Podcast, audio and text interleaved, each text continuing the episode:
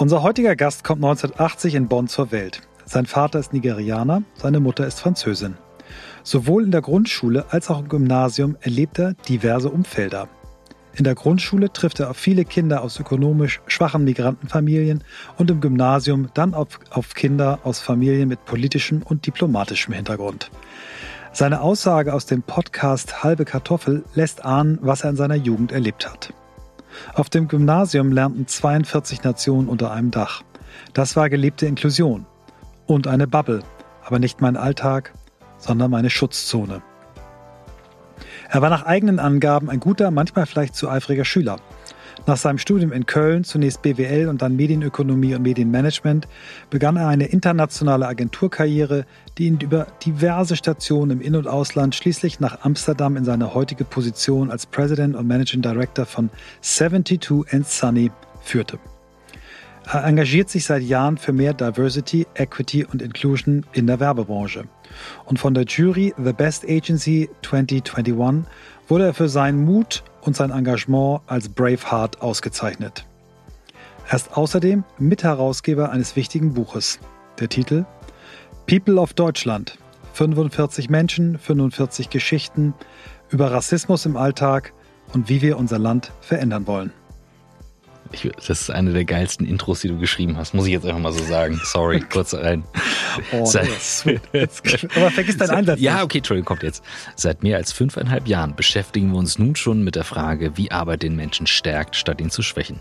In mehr als 350 Folgen haben wir uns mit über 400 Menschen darüber unterhalten, was sich für sie geändert hat und was sich weiter ändern muss.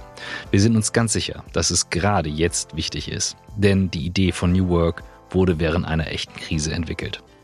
Was sind die großen Herausforderungen, denen wir uns stellen müssen? Und welche Rolle spielen dabei die Themen Diversität und Kreativität? Wir suchen nach Methoden, Vorbildern, Erfahrungen, Tools und Ideen, die uns dem Kern von New Work näher bringen. Darüber hinaus beschäftigen uns von Anfang an die Frage, ob und wirklich darüber hinaus. Wir sind heute aber ja, ist so okay. Banane heute, aber wir lassen also, Ich habe es auch nur 350 Mal gemacht, ist ja gar kein ist Thema. Nicht schlimm. Darüber hinaus beschäftigen uns auch diese Woche die Frage, ob wirklich alle Menschen das finden und leben können, was sie im Innersten wirklich, wirklich wollen. Und ihr wisst es, ihr seid auch jetzt wieder bei On the Way to New Work. Heute mit Simon Lucifo.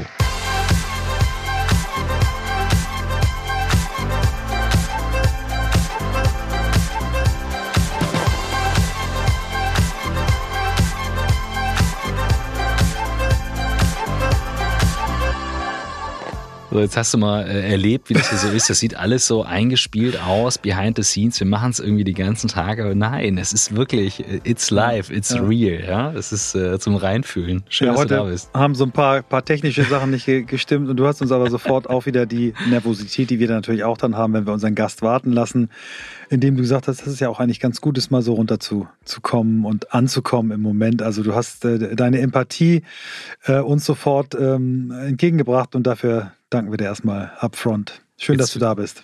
Für, für alle, die jetzt auch nur zuhören, ich bin quasi auch gerade in den Raum reingekommen und ich durfte mich heute überraschen lassen. Äh, Michael hat heute äh, Termine in den Kalender quasi eingestellt und Simon, die Frage aller Fragen, wie bist du der Mensch geworden, der du heute bist? Eine gute Frage. Ich glaube, dass vor allen Dingen die Widrigkeiten und die Herausforderungen, denen man begegnet, ist, die einen besonders prägen und Klar, meine erste Herausforderung war, dass ich äh, mit zehn ganz überraschend meinen Vater verloren habe, der an einer Lungenembolie verstorben ist, ganz plötzlich. Und äh, natürlich äh, will man das verdrängen und sich nicht darauf einlassen. Also stürzt man sich ins Leben und in die Schule, in den Sport, alles das, was einen ablenkt. Und äh, ich glaube, dass diese Erfahrung hat mich natürlich sehr geprägt. Ähm, ich bin ja im Rheinland groß geworden, in einem sehr äh, diversen Umfeld ähm, vielleicht sogar teilweise sozialen Brennpunkten. Aber als ich dann aufs Gymnasium gekommen bin, ähm, ja, habe ich dann plötzlich eine andere Welt entdeckt, die mich natürlich extrem stimuliert hat und die mich sehr inspiriert hat, weil alles genau anders war als das, was ich kannte. Ne? Ich bin in der Sozialwohnung groß geworden und mit recht prekären Mitteln und das ist natürlich auch eine Sichtweise, die man retrospektiv hat. In dem Moment spürt man das alles nicht, aber wenn man dann plötzlich in Bonn im Regierungsviertel in, äh, sag ich mal, sehr privilegierten Umfeldern unterwegs ist, tagsüber und konfrontiert wird mit dem, was äh, ja bei anderen so los ist, dann ist das auf jeden Fall ähm, bewusstseinserweiternd. Und ähm, im Grunde genommen, was mich geprägt hat, war so dieses äh, Hin- und Herspringen zwischen diesen verschiedenen Welten, in denen ich einmal zu Hause war und dann einmal unterwegs war in der Schule und ähm, ja, und auch die unterschiedlichen Art und Weise, wie man vielleicht auch mit mir umgegangen ist. Äh, in, in der internationalen Schule habe ich mich natürlich sehr wohl gefühlt. Das war, als Bonn noch Hauptstadt war und wir hatten äh, unheimlich viele Nationen unter einem Dach. Ähm, und das war, da war ich natürlich in meinem Element, weil man im Grunde genommen, auch wenn man von außen als andersartig wahrgenommen wird, im Grunde genommen reinpasst und in seinem Element ist. Und das war oftmals im Alltag äh, außerhalb dieser Schutzzone nicht der Fall. Ne? Und ich glaube, dass ja, diese Spannungsfelder haben mich, glaube ich, zu dem Menschen gemacht, äh, der ich heute bin. Cool. Du hast das Wort Sport ganz kurz äh, gestriffen. Du warst, du warst ein guter Leichtathlet, ne? Habe ich irgendwo gelesen. Erzähl mal. Genau, ich war vor allen Dingen gut in der Mittel- und Langstrecke.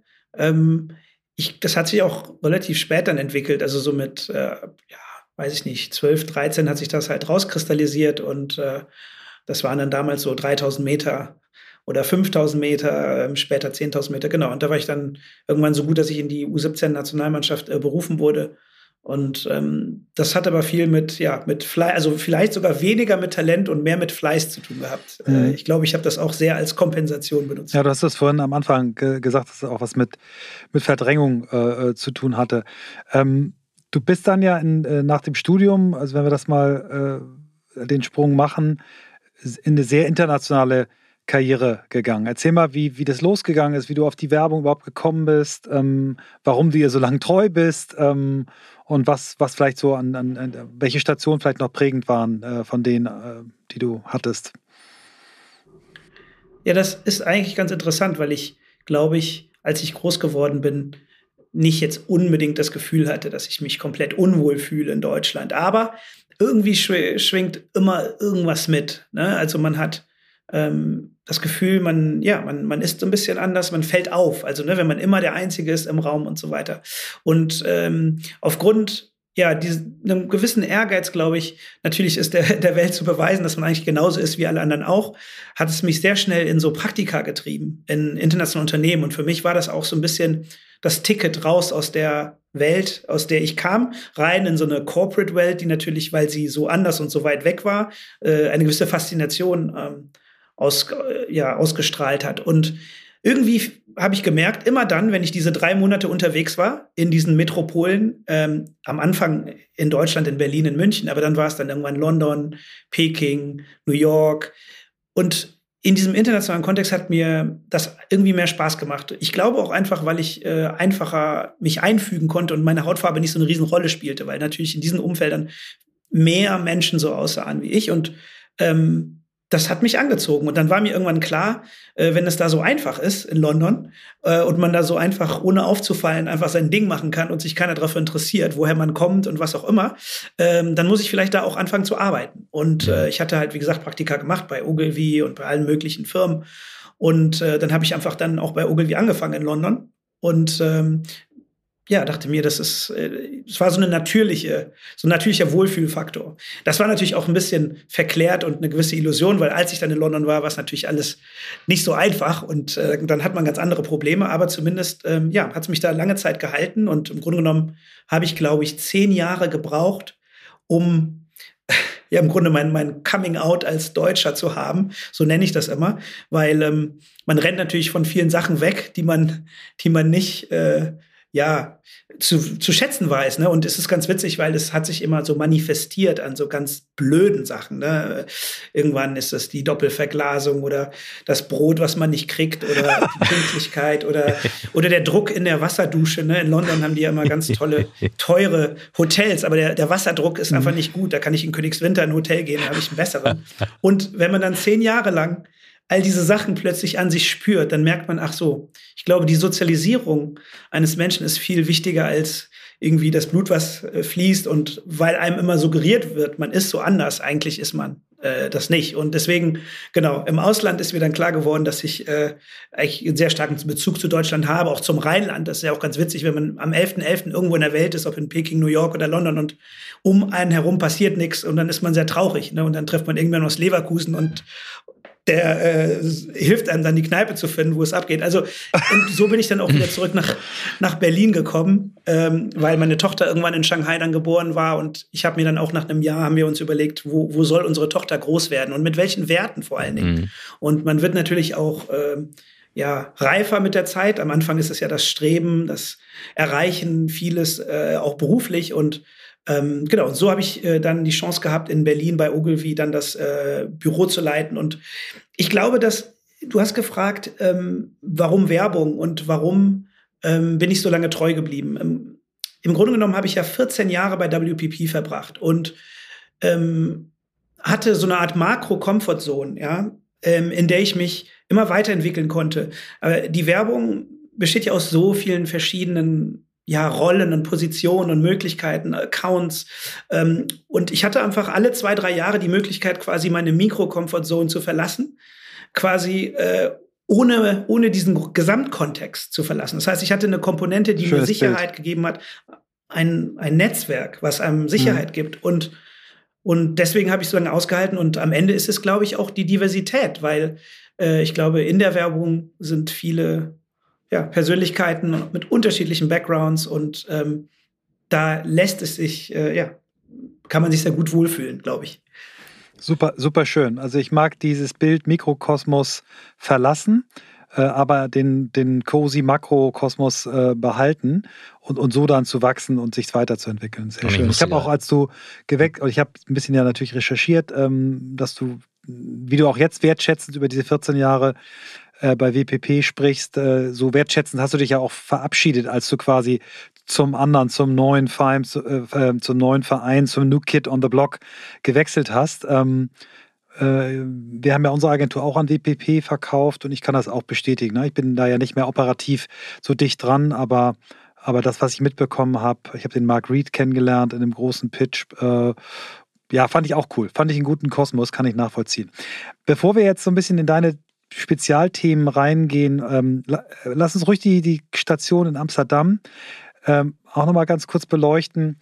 Äh, 72 and Sunny sagt jetzt Christoph wahrscheinlich gar nichts, aber alle, die in der Agenturszene sind, haben natürlich mit den Ohren gewackelt, als das Unternehmen auf den Markt kam und sehr schnell ähm, sich einen Namen gemacht hat. Erzähl mal ein bisschen was über, über die Company, über die Marke. Was macht euch einzigartig? Seid ihr vielleicht auch, was Werbung angeht, schon so ein bisschen New Work oder wie, wie funktioniert ihr? Ja, ist ganz interessant, weil es natürlich eine Marke ist, die aufgeladen wurde, glaube ich, ja, vor, vor, vor ja, also gibt es ja 18 Jahre oder so. Ich glaube, ähm, eine klassische ja, Kreativagentur, die natürlich ein bisschen anders sein will, immer so ein bisschen auch einen Boutiquenanspruch hat, aber natürlich mittlerweile auch zum Stackwell Network gehört. Aber ich glaube, 72 wurde ja im Grunde genommen von Menschen gegründet, die bei Wyden Kennedy äh, waren und die im Grunde genommen wahrscheinlich all das, was Wyden Kennedy so, ja, so toll macht, auch haben wollten und vielleicht noch einen kleinen anderen Twist, vielleicht ein bisschen mehr Humanes reinbringen. Ne? Also die meisten Firmen haben ja auch alle ihre Gründer immer schön in dem Namen drin und äh, 72 Sunny ist ja so ein bisschen ein, eine Antidote dazu. Also geht es um, geht es nicht, noch nicht mal so sehr ums Wetter. Natürlich 27, äh, 72 Grad Fahrenheit ist natürlich das ideale Wetter, aber ähm, es geht mehr um Optimismus und quasi gegen Zynismus. Und ähm, ich glaube, Sam Tito Sunny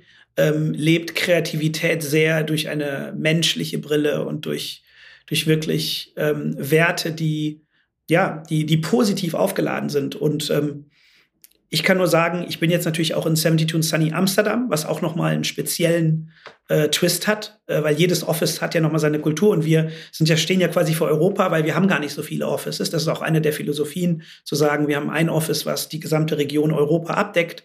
Und Amsterdam ist speziell in dem Grunde, weil, ähm, ja, es ist natürlich eine kosmopolitische Stadt, aber dabei ist es auch ein Stück weit ein Dorf. Nur was es anders macht, ist, ich glaube, ich habe ja London und Berlin und all die großen Metropolen kennengelernt und egal wie divers es ein, es sich anfühlt, die lokale Kultur ist immer dominant. Das heißt, die britische Agentur oder die, die Londoner Agentur ist am Ende doch auch eine britische Agentur, die deutsche Agentur, äh, die, die Agentur in Berlin ist eine deutsche Agentur und so weiter und so fort. Jetzt ist der holländische Markt leider nicht so groß, als dass er diese Dominanz entwickeln kann. Das heißt also, wir haben hier 20 Prozent lokale Arbeitskräfte und alle anderen kommen aus, ja, über 20 äh, verschiedene Nationen. Und der Antrieb ist auch ein anderer, ne? weil ich sag mal, diese klassischen Karriere oder Städte für Karrieristen, London und New York, wo Menschen ne, auch morgens aufstehen und sagen, ich will jetzt, ich will es richtig schaffen, die gehen alle dahin. Dann das sagen die Leute, die nach Amsterdam kommen, eigentlich nicht. Also im Englischen sagt man immer, you end up in Amsterdam, aber du, du planst es nicht. Und für mich war das auch, wenn wir gerade auf WPP sprechen, einfach eine natürliche Sache zu sagen, okay, jetzt habe ich auch die Makro-Comfort-Zone erreicht. Jetzt muss ich da ausbrechen und einfach so ein bisschen den Gegensatz zu dem großen Konzern, nämlich wirklich eine kleine, agile, Einheit, bei der man Veränderungen ähm, schnell umsetzen kann. Ich muss auch dazu sagen, es gab eine persönliche Entwicklung, die ich natürlich durchgemacht habe, auch als Führungsposition. Man entdeckt Leadership und man entdeckt, wie wichtig Kultur ist, auch gerade für Transformation. Äh, viel wichtiger als Prozesse. Ähm, und ich hatte das Gefühl, dass ich in dem Kontext von so einer 80 Mann starken, diversen, in Amsterdam basierten Agenturen vielleicht schneller transformieren kann und vielleicht auch einfach da ja, mich weiterentwickeln kann als Leadership-Person. Und, und deswegen bin ich jetzt da gelandet und es ist wirklich eine Kombination aus ähm, einem Umfeld, wo es High Performance auf, auf jeden Fall geschätzt wird. Wir, ne, sehr epische Kampagnen wurden bei 72 Sunny gemacht, aber halt auch Low Ego. Und ähm, in dem Stadium, wo ich mich als Mensch jetzt befinde, ähm, wo es halt eben nicht nur ausschließlich um Erfolg geht, sondern auch darum, ähm, fühle ich mich wohl, gehöre ich dazu, muss ich mich verändern, um da reinzupassen. Da war das jetzt irgendwie der natürliche Schritt, in so eine kleinere Einheit zu gehen. Toll. Sitze ich hier mit den zwei eingefleischtesten Werbeprofis zusammen, die es wahrscheinlich jetzt gerade hier im näheren Umfeld zu greifen gibt. Und ähm, als also nicht Werber, aber ich würde sagen doch leidenschaftlich kreativer und vor allem kommunikationsinteressierter. Und interessiert mich ein Teil, ein Detail, was du gerade genannt hast. Du sagtest gerade, 72 and Sunny steht eben für eine andere Form der Kreativität, das Positive, das, das nach vorne, das so. Und ähm, ich grübel viel drüber nach, was Kommunikation vor allem bewirken kann und das sehen wir ja auch. Also es gibt diverse Beispiele jetzt aus Social Media und, und wie auch Bewegung entsteht. Michael, du hast ja damals über Obama geschrieben als Phänomen, aber davon gibt es ja auch Negativbeispiele. So, wie hat sich der Grad an Verantwortung, den ihr tragt, gerade wenn du sagst, wir wollen es positiv besetzen und was machen, wie hat der sich verändert und wie viel davon liegen in euren Händen, wenn ihr jetzt eine Kampagne oder auch einen Kunden übertragen bekommt, dass du sagst, nee, sorry guys, aber das können wir nicht machen? Ja, das ist interessant. Ich glaube, da, da ist so ein bisschen so was Asynchrones dabei. Auf der einen Seite hat sich der Grad unserer Verantwortung sehr stark äh, gesteigert. Ich glaube, äh, der Grad unserer Möglichkeiten, Einfluss zu nehmen, hat sich äh, ja verringert, einfach aufgrund der Art und Weise, wie Mediennutzung funktioniert, aufgrund von Digitalisierung, aufgrund von der Demokratisierung, aufgrund von Dezentralisierung von Macht. Das heißt also, wir haben natürlich die Verantwortung, weil wir vielleicht klassische Medien sehr stark bespielen können. Und ich glaube, gerade wenn man das Thema Repräsentanz ähm, sich überlegt, da kann man natürlich schon mit, mit, mit den Mitteln, die Marken zur Verfügung haben, prägen, ohne dass Menschen das vielleicht wahrnehmen. Aber die Art und Weise, wie man Geschichten erzählt ähm, und welche Menschen man sozusagen als Protagonisten in welchen Kontext setzt, das sind sehr, sehr starke Sachen, die wirklich auch egal, in welchem Kontext das jetzt ist. Also es muss, ne, das hat ja auch was mit, zum Beispiel letztens über ähm, Disability Inclusion viel nachgedacht, weil wir hören ja immer sehr viel über äh, ja, ethnische Diversität und Gender mhm. und LGBTQ mögen die Marken ja auch immer sehr gerne, weil es irgendwie cool anmutet.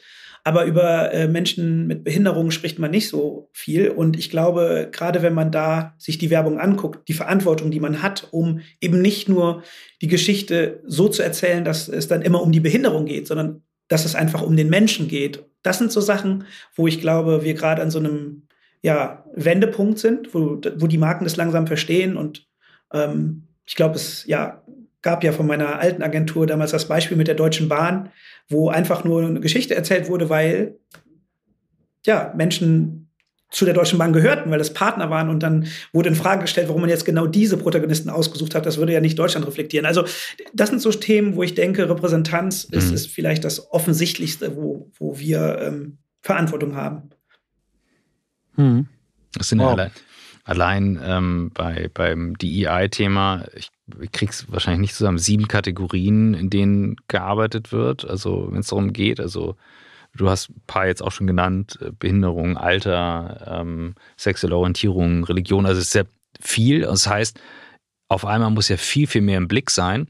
Und ich stelle mir vor allem eine Frage, es muss ja viel mehr Verknüpfungspunkte geben. Also mir fällt immer wieder auf, also ich trete regelmäßig in Fettnäpfchen, ähm, kriege aber dankbarerweise auch von Kunden Hinweis. Also beispielsweise der Klassiker, ich habe lange nicht auf Englisch geschrieben, schreibe neulich wieder an eine Firma, die eher internationaler ist, sage, hey guys, und dann schreibt mir die Chefin zurück, eine gute Freundin, sagt, Christoph, sorry, aber ähm, das, das geht nicht.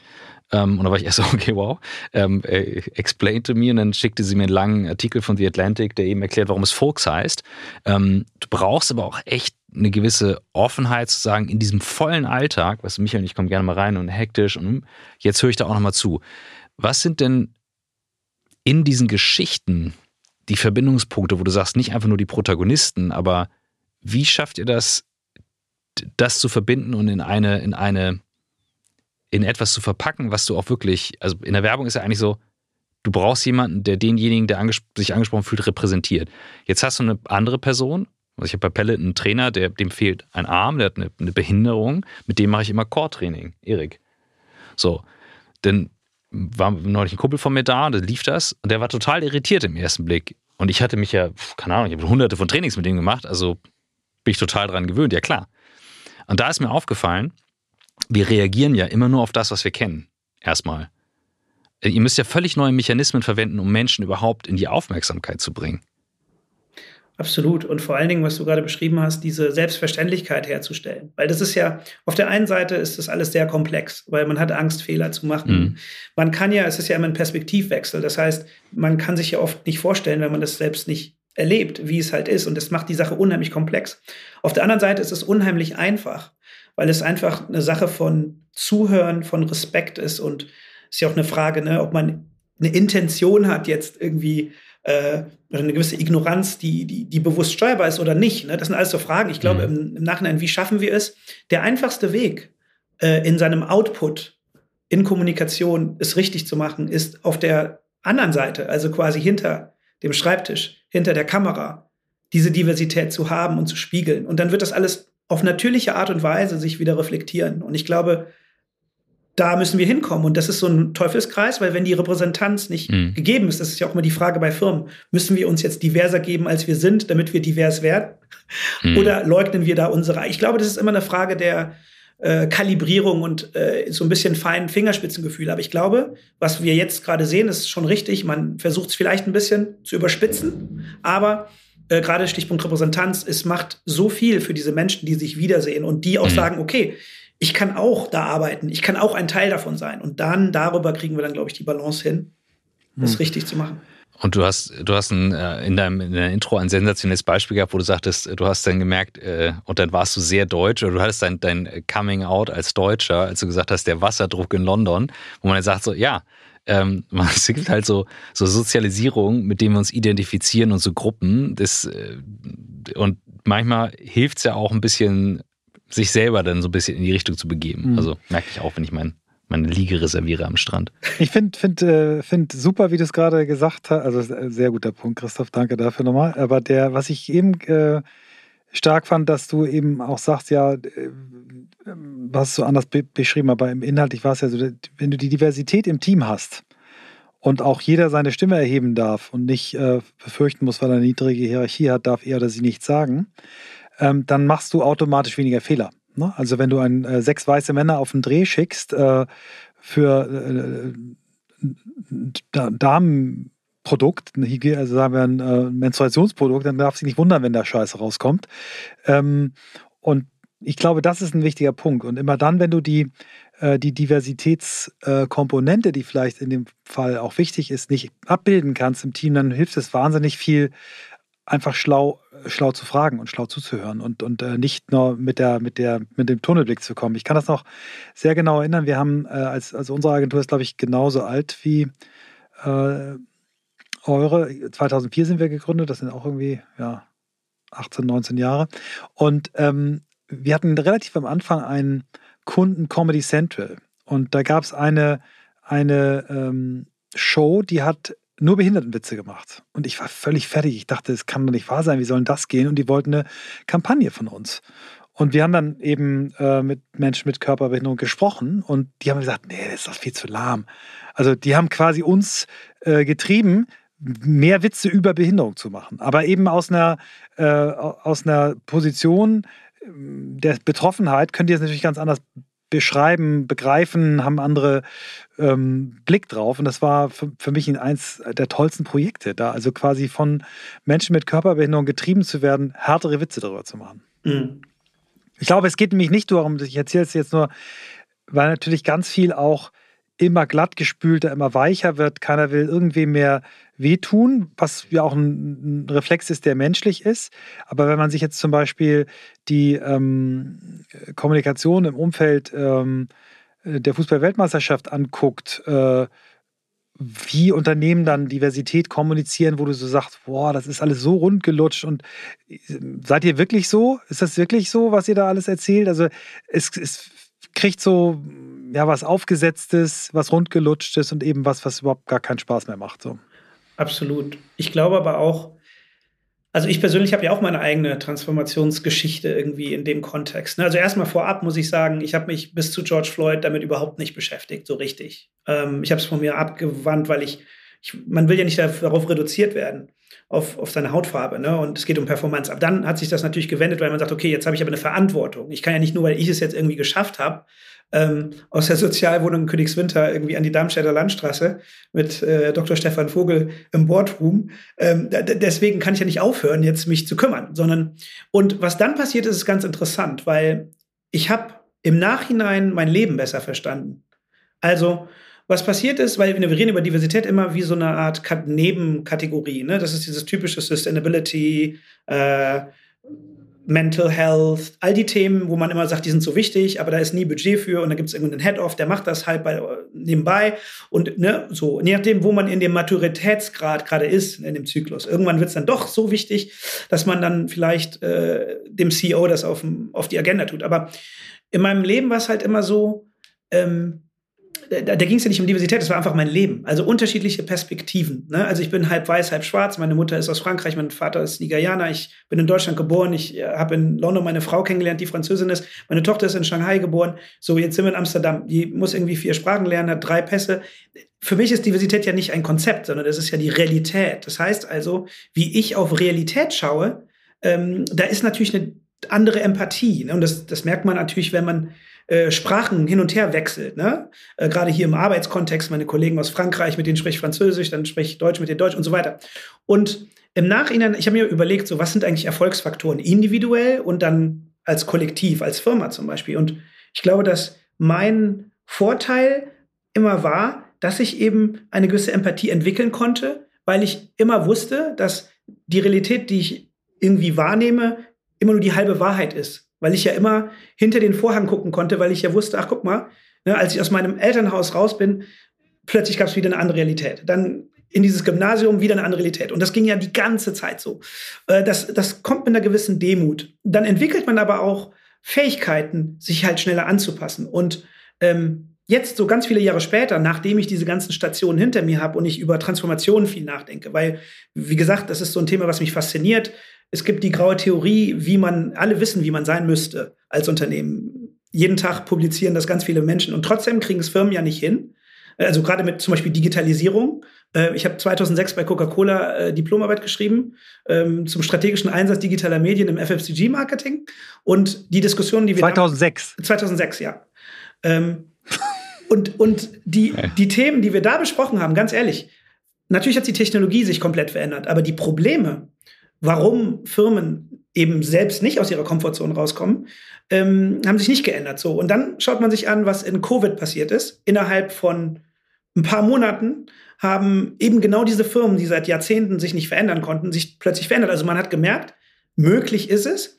Und warum ich jetzt das mit Diversität verbinde, ist, als Unternehmen ist es doch das Einfachste, wenn man diese kollektive Anpassungsfähigkeit oder Empathie nicht hat, indem man sich eben die Menschen reinholt, die diese verschiedenen Perspektiven auf den Tisch legen. Dann ist es doch nur eine Frage der Zeit, bis halt eben dann ähm, man diese Stärke entwickelt, eben ja einfach an eine andere Wirklichkeitswahrnehmung zu glauben, weil am Ende ist es ja nichts anderes als eine Wette auf die Zukunft. Ne? Wenn man Veränderungen macht, man weiß ja nicht, haut das hin, haut das nicht hin. Was man aber lernt als Individuum ist ja, dass selbst wenn es nicht hinhaut, ist es vielleicht besser, man hat es gemacht, damit man dann eben schneller wieder aufsteht und weitergeht. Und ähm, ich glaube, und das ist das, was ich natürlich in Deutschland so ein bisschen an, anders empfunden habe als in Ländern wie zum Beispiel China, wo alles natürlich viel schneller gehen muss. Ähm, ja, wenn, wenn Unternehmen Diversität als Bereicherung und nicht als Pflicht, nicht als die Vogue-Bubble hat uns aufdiktiert, wir müssen jetzt Gender, sondern wenn man es sieht als einfach Vorteil, als Waffe, dann, ähm, ja, dann wird das ein ganz anderes Spiel. Und ich glaube, die Unternehmen, die das jetzt früh erkennen und sich jetzt diese ganzen Menschen reinholen, ob das Menschen mit Behinderung sind, ob das Menschen Migrationshintergrund sind, Frauen und so weiter und so fort, oder auch ältere Menschen und so weiter und so fort, die werden einfach in so einer ähm, Welt, die ja, ja exponentielle Veränderung hat, äh, werden die einfach ja, tri triumphieren. Und hier kommt die Mini-Werbung, bevor es gleich mit On the Way to New York weitergeht. Und unser Werbepartner in dieser Woche und in dieser Folge ist ein Partner, der für etwas Grundlegendes sorgt, was ich jeden Tag im Büro brauche. Kaffee und Wasser. Es geht um Fresh at Work. Ad wird in diesem Fall übrigens nicht als Zeichen ausgeschrieben, sondern Ad ausgeschrieben. Fresh at Work www.ftf.de slash work. Da findet ihr alle Informationen. Aber was ist es genau?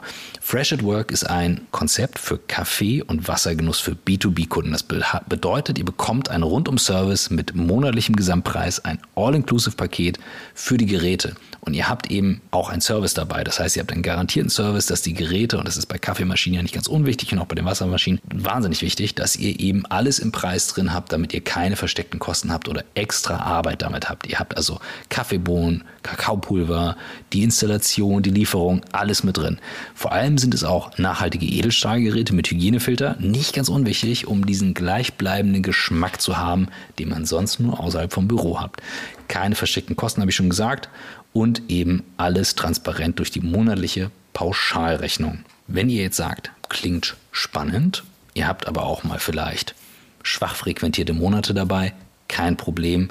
Auch hier hat Fresh at Work schon eine Lösung.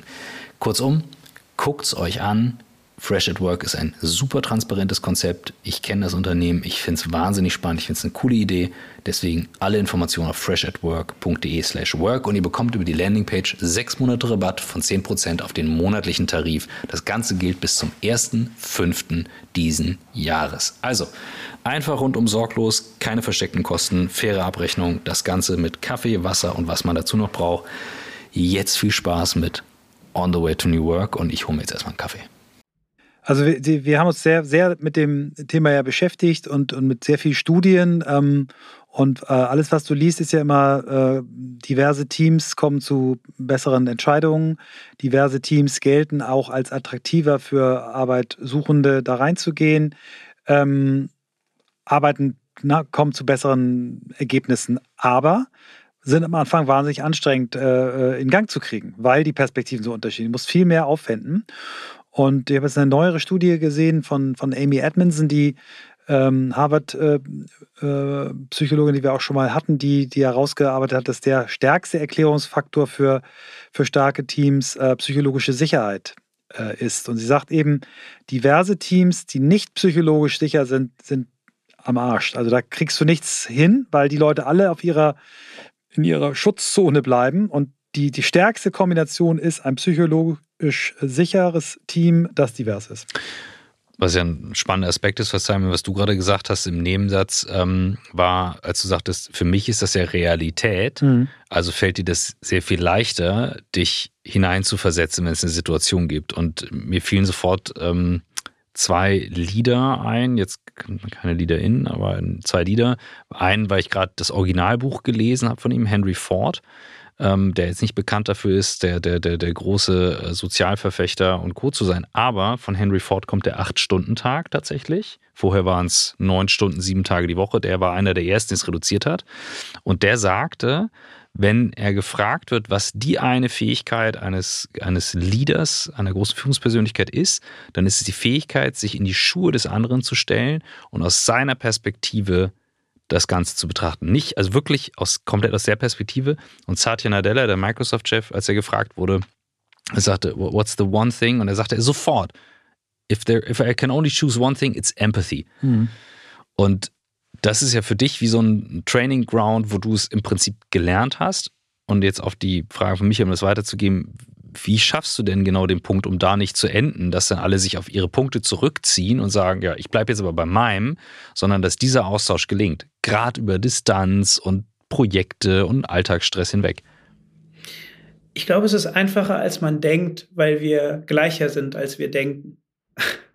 Weil egal wie divers man ist, diese Diversität bezieht sich ja auf eine gewisse Dimension. Es gibt ja immer eine Dimension, in der wir einfach super gleich sind. Und deswegen funktionieren ja so globale Unternehmen auch, weil man sich auf Werte mhm. zurückzieht. Das heißt also, für mich ist es wichtig, auch gerade als Leader, dass wir gemeinsam eine Kultur schaffen, die auf ganz simplen Werten basieren. Und wenn wir uns da alle grün sind und ne, als Unternehmen sind das die Werte der Unternehmenskultur, als Nation ist es für mich immer die Verfassung. Ne? Also Artikel 1, die Würde des Menschen ist unantastbar. Selbst wenn man jetzt nur einen Artikel so hätte, dann würde das schon, wenn wir uns alle drauf beziehen, ähm, eine Ordnung schaffen, in der wir uns ja wunderbar streiten können in der Sache, ohne uns persönlich anzugreifen. Und deswegen ähm, ja, und gerade weil ja auch, ich, es klingt jetzt blöd, aber Werte sind ja auch im Trend. Also ich glaube, jüngere Generationen, vielleicht aus einer gewissen Sättigung heraus, haben ja gar nicht mehr den Antrieb auf Teufel komm raus, materialistischen Wohlstand über alles zu setzen, sondern sie wollen ja ein Umfeld, in dem sie sich gesehen, wer sehen, also gesehen werden, gehört, fühlen und so weiter.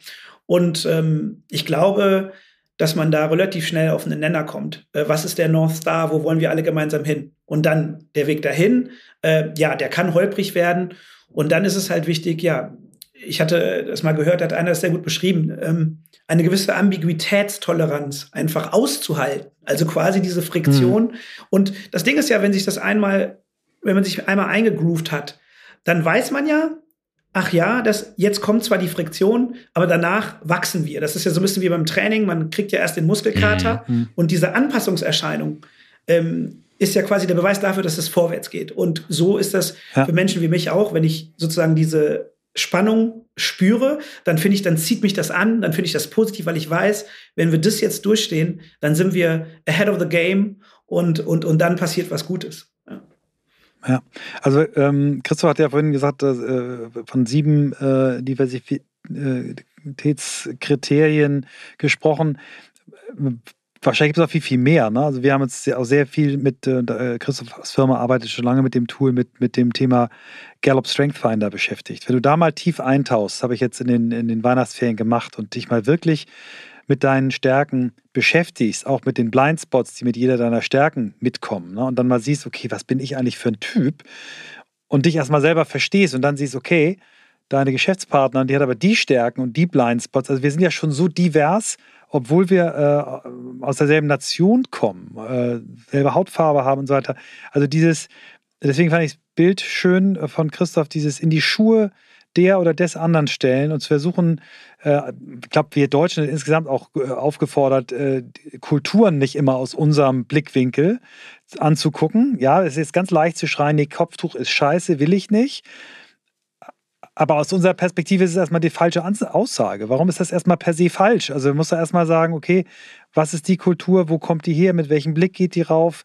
Ähm, vielleicht ist das jetzt ein schlechtes Beispiel, aber ich, ich nee, fand, fand, das, fand dieses Bild richtig gut. Ja. Überhaupt nicht. Wir, wir mischen uns halt oft ein. Ne? Also so typisch deutsch ist ja auch so, wir haben zu allem eine Meinung. Wir haben auch eine Meinung ja. zur US-Wahl. Das ist ja genauso, genau. sich einzumischen. Das ist halt nicht unsere Wahl. Ne? Also es ist deren Wahl. So, also, Starke Meinung sind bei noch stärkerer Ahnungslosigkeit. Richtig. Voll, also äh, völlig, also wie, wie, wie so ein St. Gallen-Student, ich darf das ja. sagen, weil ich war St. Gallen-Student, äh, Souveränität bei völliger Ahnungslosigkeit, ja, genau, ja ist genau das Ding. Mhm. Ähm, in der Tat. Also das, das konnten wir gut. gut. Lass uns doch mal gerne noch, ich würde gerne noch mit dir über, über, oder wir, weil ich weiß auch, Christoph, auch das Thema hat Christoph äh, in unserem Buch äh, maßgeblich geschrieben, das Thema Kreativität.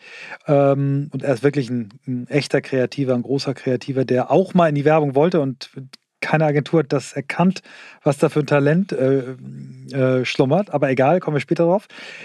Ich würde gerne noch auf das Buchprojekt kommen. Ähm, 45 Geschichten von 45 mhm. Menschen. Ähm, vielleicht erzählst du uns ein bisschen was und du suchst aus, ob du vielleicht zwei, drei besonders berührende Geschichten erzählst oder, oder lieber sagst, was verbindet die Geschichten. Also würden wir gerne ein bisschen, bisschen was zu hören und ich glaube, es interessiert ganz viele unserer Hörerinnen und Hörer. Ja, ich glaube, People of Deutschland ist eine Anthologie, also da kommen wirklich diese 45 Menschen zusammen und ich glaube, was uns getrieben hat, ist, wir müssen was gegen Rassismus tun. Und die Menschen, die den jeden Tag erfahren, wissen das natürlich. Es gibt aber auch viele Menschen, die überhaupt keine bösen Intentionen haben, aber so ein bisschen ignorant sind gegenüber dem Thema in der Mitte der Gesellschaft, weil man sich vielleicht noch vorstellen kann, wenn ein Asylbewerberheim ähm, in Hoyerswerda abbrennt, dann ist das irgendwie Nazi und schlecht. Aber was, was ist Rassismus eigentlich noch? Und vor allen Dingen die systemische oder die strukturelle Komponente. Und das Problem ist, dass es dann Menschen gibt, die sich intrinsisch dafür einfach interessieren und die dann eine gewisse Literatur zur Verfügung haben, die hervorragend ist und aufklärt. Und diese Menschen beschäftigen sich immer mehr.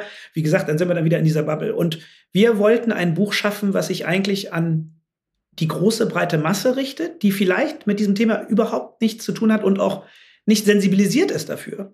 Und deswegen haben wir uns gedacht, wir wollen jetzt natürlich zum Nachdenken anregen, aber wir wollen auch Erfolge feiern von Menschen, die deutsch sind, vielleicht nicht so aussehen, wie sich der Mann, manch Deutscher sich das vorstellt. Und ähm, das sind Menschen aus Kultur, aus Sport, aus Politik, ähm, aber auch Menschen wie du und ich, die es einfach in ihrem Feld irgendwie geschafft haben. Und die haben wir alle auch von Sammy Hart wunderbar fotografieren lassen und haben gefragt, schreibt uns doch bitte auf vier, fünf Seiten eure Geschichte ähm, in Deutschland in Bezug auf Diskriminierungserfahrungen und vielleicht, und das war uns wichtig, weil wir ein optimistisches Buch schreiben wollten, hinten raus, was ist eure Vision für Deutschland? Und das Interessante ist, dass auf der einen Seite im Grunde genommen alle 45 das gleich erzählen, aber auf eine ganz, ganz unterschiedliche Art und Weise aufgrund der unterschiedlichen Perspektiven. Und man hat diese Range von, ich würde sagen, latentem, soften, vielleicht Rassismus, den man wirklich ganz casually im, bei der Fahrscheinkontrolle, im Flughafen, im Restaurant erfährt. Und dann skaliert sich das hoch bis hin zu Serpil Unvar, die in Hanau ihren Sohn verloren hat, bei dem rechtsterroristischen ähm, ja, Anschlag von Hanau. Und was das Buch ganz gut macht, so ein bisschen im Stile von Snackable Content, man hat halt eben diese kleinen Geschichten und muss das ganze Buch auch nicht von vorne bis hinten direkt lesen, sondern aber ich glaube, dass man über diese Personen, die man teilweise ja, wie gesagt, kennt, also ne, Joy Denalani, eine Soul-Sängerin oder Hans Sapai, der Fußballspieler, ähm, oder Milka noch, das sind wahrscheinlich die Älteren unter uns, mhm. meine Generation Viva. Und man denkt ja oft, diese Menschen sind ja sehr privilegiert. Die haben alle Ansehen, Status, Geld. Die haben ja mit Rassismus doch nichts am Hut. Und ich glaube, dieses Buch ähm, ja, denunziert das eben, diese, diesen Mythos und zeigt, wie präsent ähm, Rassismus ist und dann wiederum am Ende auch was für Möglichkeiten wir als Deutschland haben würden, wenn wir diese Vielfalt als Bereicherung sehen würden und wenn sozusagen mhm. die, die vielleicht selbst nicht äh, eigentlich bewusst rassistisch sind, sich dafür einsetzen, dass die gesamte Gesellschaft weniger rassistisch wird, äh, was wir dann für ein Potenzial hätten in Deutschland. Und das dafür steht People of mhm. Deutschland, deswegen auch nicht People of Color, sondern People of Deutschland, weil wir mhm. uns viel mehr diesem Land zugehörig äh, fühlen, als es uns die Menschen manchmal eingestehen. Ne? Mhm. Toll, schön, schöner Titel. Magst du irgendwas, irgendwas teilen, irgendeine Geschichte, irgendwas Überraschendes, wo du selber gesagt hast, wow, was für eine Geschichte? Gut, klar. Mich haben natürlich die Geschichten auch geprägt, weil ich den, den latenten Rassismus ja jeden Tag auch selbst kenne, ne? Äh, warum man halt mehrmals, äh, also ich habe in meinem Studium, ich habe sechseinhalb Jahre studiert äh, und habe den Regionalexpress von Bonn nach Köln immer genommen und äh, habe natürlich meinen Studentenausweis als Fahrkarte dabei gehabt. Der gilt aber nur in Verbindung mit einem Lichtbildausweis. Das wird aber in der, in der Praxis nie umgesetzt. Ähm, jetzt ist es so, dass aber jemand wie ich zum Beispiel in einer Woche dreimal die Woche ungefähr nach diesem Lichtbildausweis gefragt wird. Und meine Kommilitonen, die genauso sechseinhalb Jahre studiert haben mit mir, die wurden in den ganzen, der ganzen Studienzeit vielleicht dreimal gefragt. Ne? Also das sind so die latenten Sachen, die ich halt auch kenne. Ne? Oder ich, ich, ich bestelle auch oft Restauranttische nicht mit meinem Nachnamen, sondern ich sage dann Herr Simon. Weil ich weiß, dass der Herr Simon, wenn ich am Telefon bestelle, merkt man mir nicht an, wie meine Hautfarbe ist, dann kriege ich im Zweifel einen besseren Tisch und werde erstmal besser behandelt. Ähm, und so geht es bei der Wohnungssuche auch. Also davon sind sehr viele Geschichten ähm, bei der Wohnungssuche, ne, wie, wie man sich anstellen muss. Man entwickelt ja Coping-Mechanisms und Strategien, das zu umgehen und zögert das hinaus und versucht sich natürlich so weiß und so deutsch wie möglich zu präsentieren. Ähm, aber was, das, das sind Sachen, die wir alle erleben. Was wir natürlich nicht alle erleben, ist, ist, ist diese rohe Gewalt von, ja, einem, einem terroristischen Anschlag. Deswegen die Geschichte von Serpil Unwahr hat mich sehr äh, berührt, vor allen Dingen, weil sie, nachdem sie ihren Sohn verloren hat, nicht in Hass verfallen ist, sondern erstmal eine Bildungsinitiative gegründet hat. Ne? Ich wüsste nicht, was passieren würde, wenn meine Tochter äh, umkommt, einfach nur, weil sie anders aussieht. Äh, ob ich dann auch direkt eine Bildungsinitiative gründen könnte und andere Menschen ähm, ja, dazu animiere, sich dafür zu interessieren. Ne? Aber ähm, also die Bandbreite ist sehr, sehr groß.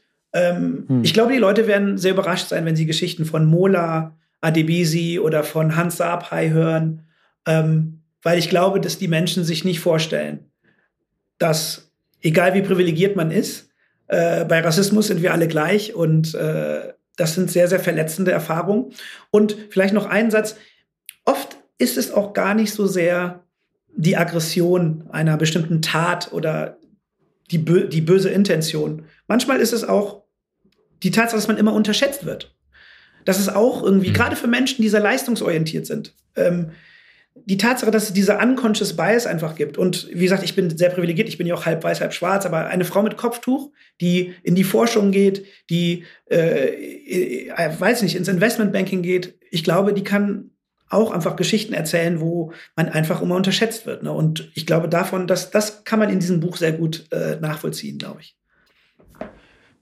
Also ähm, ich, ich höre richtig, also es bewegt mich sehr tatsächlich, weil ähm, meine, meine Freundin sagt mir das auch immer wieder und sagt, Mensch, also ähm, das sind die Kleinigkeiten. Ne? Also die ist in Wilhelmsburg groß geworden und sie sagt so, ähm, ganz ehrlich, was, was ist eigentlich immer das, was ist das scheiß Problem? Guck dir doch mal an hier, ne? Also was, ne, so. Und ähm, ich muss gerade an was denken, ich war im, in einer Ausstellung von Jean-Michel Basquiat gerade. Der, die haben in Wien eine Ausstellung von ihm, das ist ja der New Yorker Künstler. Ähm, äh, die Mutter, ich weiß, also schwarz, Vater Haiti, also Mutter New York, also in, ich glaube, in der Bronx groß geworden, der hat in den 80ern gelebt. Ist eines der teuersten Gemälde, die, glaube ich, versteigert von 100 Millionen oder sowas. Irre, absurd, geile Kunst, abgefahren. Der ist früh gestorben mit 27. Fast die gesamten Bilder, die er gemalt hat, haben mit Polizeigewalt, Rassismus zu tun, in den 80ern. Der erzählt eine Geschichte, der ist, weil er so erfolgreich war, First Class geflogen. Und dann hat ihn danach das FBI abgefangen am Flieger und dann wurde er erstmal verhört, wie ein Schwarzer mit Rasterlocken First Class fliegen könne. So, dann denkt man halt so, ja, das ist eine Geschichte aus den 80ern, ja, das ist alles schon besser. Jetzt hast du hier so viele Geschichten, wo du sagst, genau dieser Alltagsrassismus, es klingt ja, wo du gerade sagst, so eigentlich nach nichts, aber genau das ist ja das Problem vor allem. Also vor allem diese Kleinigkeiten, also dieses ja, mir ist es nicht so wichtig oder ich achte nicht drauf oder was so. Ich war gerade so, du sagst so, ich bin Herr Simon, um einen Tisch zu reservieren. Ich dachte erst so, okay, smarte Idee und habe mich selber dabei ertappt, wo ich dachte, smarte Idee, was für ein Scheiß eigentlich. Ja, was für ein Scheiß. Aber ich kann es total verstehen. Und ähm, jetzt komme ich wieder zu diesem Werbepunkt. Welche Geschichten müssen wir erzählen, um Menschen zu erreichen, dass sie sich in die Schuhe versetzen können? um auf der anderen Seite zu stehen? Super Frage, super Überleitung zu Kreativität. ich, ich glaube, Menschen müssen verstehen, dass wir alles eins sind.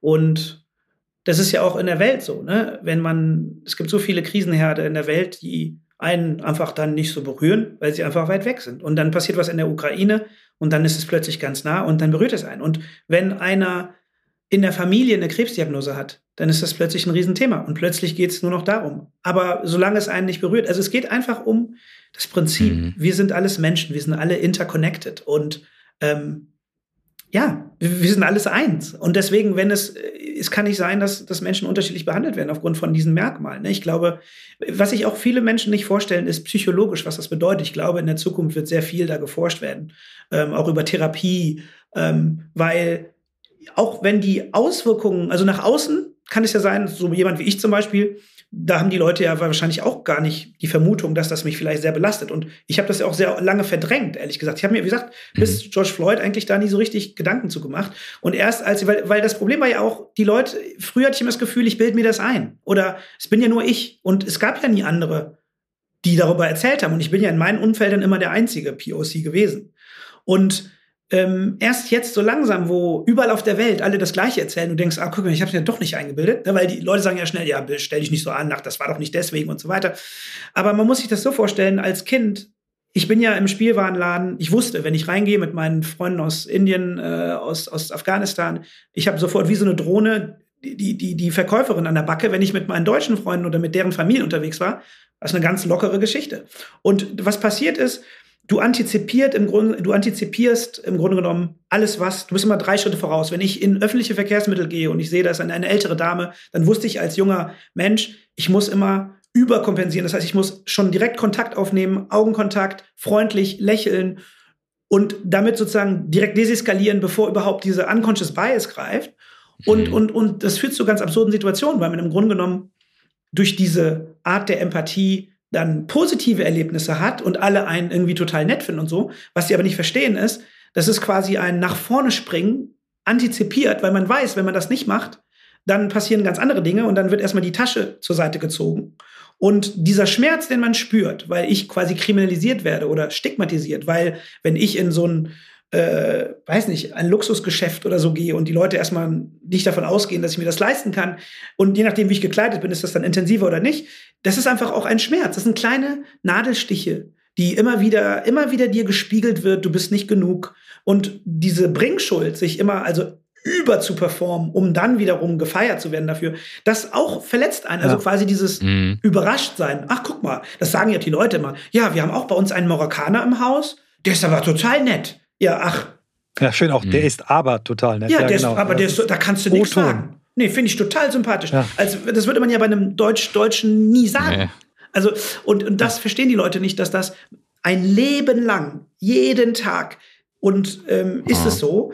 Und ähm, ja, und jetzt, sag ich mal, ändert sich das. Und für mich, dieses Buchprojekt war natürlich auch faszinierend, weil ich zum ersten Mal, ich habe mit Patrick äh, Mushatzi Kareba zum Beispiel gesprochen, das ist der CEO von mhm. Sony Music. Von Sony Music. Genau, und das ist einfach ein, ein ganz, ganz toller Mensch. Aber ich habe in meiner Karriere selten Vorbilder gehabt, zu denen ich aufschauen kann, die, die es halt eben schon geschafft haben. Ja, ja, geil. Ich würde gerne mal ein, eine Stufe tiefer gehen. Also, das ist schon tiefer. Ich, noch, ich möchte noch tiefer bohren. Was, was mich so, da hätte ich gerne mal eine Einschätzung, weil du ja auch Sport interessiert bist.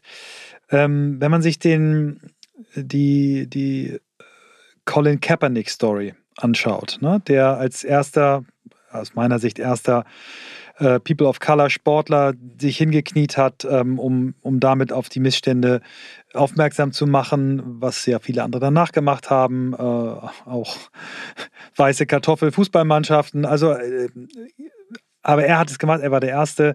Ähm, das führte im ersten Schritt dazu, dass äh, der Nike-Kurs abgestürzt ist, dass äh, Leute die Trikots verbrannt haben und so weiter. Aber insgesamt hat die Marke sich mehr als erholt und, und äh, weil sie ihren Werten treu geblieben ist äh, und diesem Sportler, dieser, äh, diesem Menschen treu geblieben ist, glaube ich, davon profitiert. Trotzdem spielt dieser Mann, der immer noch im besten Alter ist und heute als äh, ähm, äh, Quarterback immer noch äh, spielen könnte, der sich auch fit hält, kriegt er seitdem in der NFL keinen Vertrag. Das ist doch für mich nochmal eine Stufe tiefer. Ne? Also, ähm, wo du sagst, das kann doch nicht wahr sein. Wie kann, wie kann, das, wie kann das sein? Jemand, der friedlich protestiert mit einer, einer Geste, die, die ja auch eine gewisse Humbleness hat. Also das ist ja nichts irgendwie, äh, was in irgendeiner Form jemanden äh, kränken dürfte. Warum sollte das jemanden kränken, wenn jemand sich kniet äh, vor Respekt ähm, äh, vor einem getöteten ähm, Landsmann? Also, mhm. was ist da deine Perspektive auf diese Geschichte? Ja, ich, ich kenne natürlich die Details nicht, woran es jetzt wirklich liegt oder ob er sich auch persönlich einfach weiterentwickelt hat und vielleicht die ein oder andere Chance gehabt hätte, wieder einzusteigen und es jetzt einfach mhm. nicht mehr will. Das weiß ich jetzt nicht, ne? Aber okay. ich ja. ist mir, ich bin jetzt auch nicht überrascht, dass es so ist, ne? wenn man sich das anguckt. Man muss ja einfach sich die Menschheitsgeschichte angucken und über Kolonialismus nachdenken, über wo kommt eigentlich Rassismus her und ähm, wie stark eingefräst ist das in, in der Welt. Ne? Und dann merkt man, okay, es geht ja am Ende immer um Macht, um Herrschaft. Und ich glaube, dass jetzt, wo wir demografisch einfach in einer Situation sind, generell, dass sozusagen gerade in den USA man immer mehr spürt, okay, man wird als Weißer in, ich glaube, 20, 25 Jahren nicht mehr in der Mehrheit sein, aufgrund ne, von natürlich äh, Latinos, aber auch Schwarzen, aber auch einfach die Durchmischung. Ähm, und in der Welt generell wird es einfach einen Shift geben, einen Power-Shift. Und dadurch, dass man eben diese ja, Diversität fördert und dass man einfach Gleichberechtigung fördert. Und so ähnlich wie ja nach Obama im Grunde genommen, Trump war ja quasi nur so, ja, die, die Antwort, äh, die, die Reaktion, so eine Art Trotzreaktion. Ich glaube, ähm, wenn bestehende Herrschaftssysteme oder so eine Art der Vormachtstellung, wie White Supremacy im Grunde genommen, ähm, wenn, wenn die in Gefahr äh, sich sieht als System, ich glaube, dass das dann provoziert nochmal ähm, nochmal am Ende alles raus, also dieses letzte Aufbäumen vor der Gleichberechtigung, das ist ja auch ähnlich im Gender-Thema auch, ne? Also, ähm, wo man merkt, man hat das Gefühl, manche Männer wollen es einfach nicht wahrhaben, dass es jetzt auch wichtig ist, weiß ich nicht, gewisse Quoten zu haben und so weiter, weil es einfach ohne nicht funktioniert. Also, ich sage ja immer, das ist ein bisschen wie bei einer Zahnspange. Sieht es gut aus? Ist das toll? Nein. Brauchen wir das, um nachhaltig Veränderungen zu führen? Ja. Und irgendwann nimmst du die wieder raus. Und genauso ist es. Ne? Und da merkst du aber dann, wenn sich diese Super Männer Welt. extrem plötzlich wehren gegen die Frauen, ähm, dann, dann kann das nur so ein letztes Aufbäumen sein. Und deswegen wundert mich das nicht, dass bei der Story, die du gerade erzählst, dass es immer noch Leute gibt, die da sehr, ich meine, wenn man sich einfach anguckt, in Amerika, was einfach abgeht, wo man eigentlich so progressiv ist und jetzt einfach wieder zurückgeht in die Vergangenheit, ne? auch mhm. bei der, bei der Abortion-Geschichte, ähm, Abtreibung ja. und so weiter. Also ja, ich glaube, dass bis wir, bis es besser wird, wird es teilweise noch ein bisschen schlechter werden, weil sich gewisse mhm. Leute dagegen wehren werden, die unangefochten an der Macht waren. Und äh, genau, das wird noch ein bisschen Zeit brauchen. Ja, und das, und äh, genau, die, die NFL gehört ja nicht einem Besitzer sozusagen. Es sind ja, ist ja, wenn ich das richtig verstehe, ist es ja eine, eine League aus verschiedenen Teams, aber die Machtverhältnisse dahinter, das finde ich immer so das Ding, sich das anzugucken. Wer sagt nachher wem was?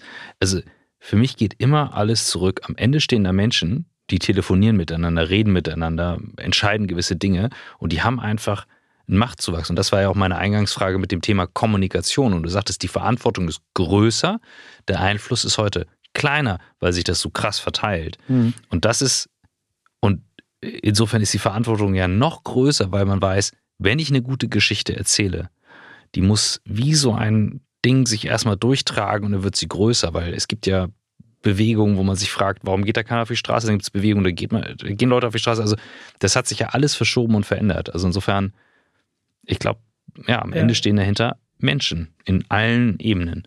Ja. Kann ähm, äh, ich versuche jetzt nochmal den, uns wieder zu Kreativität. ich bleibe aber bei, ich verbinde Kreativität mit Diversity.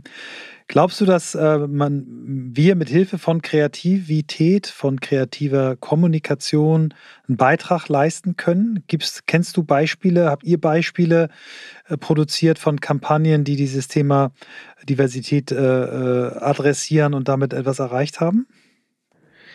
Ja, also erstmal glaube ich, dass Kreativität und äh, dieses Thema Diversität eigentlich total artverwandt sind. Ne? Am Ende ist ja Kreativität etwas zu erstellen, was noch nicht vorher so gesehen wurde.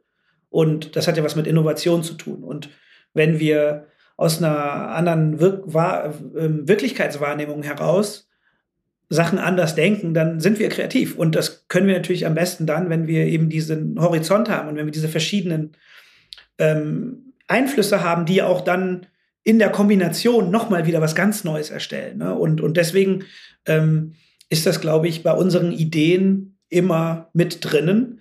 Ähm, wir haben, ja, weiß ich nicht, natürlich auch Firmen oder, oder Kunden, die wie Bumble zum Beispiel jetzt ähm, die ein Produkt auf den Markt gebracht haben, wo sie ja im Grunde genommen ein bisschen mehr Macht der Frau geben, den ersten Schritt zu machen und so weiter und so fort. Ja. Und das sind dann automatisch Produkte, bei denen man natürlich Geschichten erzählt, wo es eben um gewisse Werte geht. Und ehrlich gesagt ähm, ist es schwer, ja, Marken zu finden, die diese Kreativität nicht äh, ausnutzen, ausnutzen und anzapfen äh, können. Also das kann man sich mhm. eigentlich kaum mehr erlauben, äh, weil es ja auch mhm. einfach den Konsumenten, den Menschen äh, berührt. Und der will sich ja wieder gespiegelt sehen. Das heißt, die Zeit, wo man im Elfenbeinturm irgendwelche tollen Sachen macht ähm, und die einfach rauspresst in die äh, in den Medienkosmos, das ist ja vorbei, sondern es muss sehr schnell äh, ja Resonanz erzeugen und und und und ja, da deswegen für mich Kreativität und Diversität ist äh, zwei Seiten einer Medaille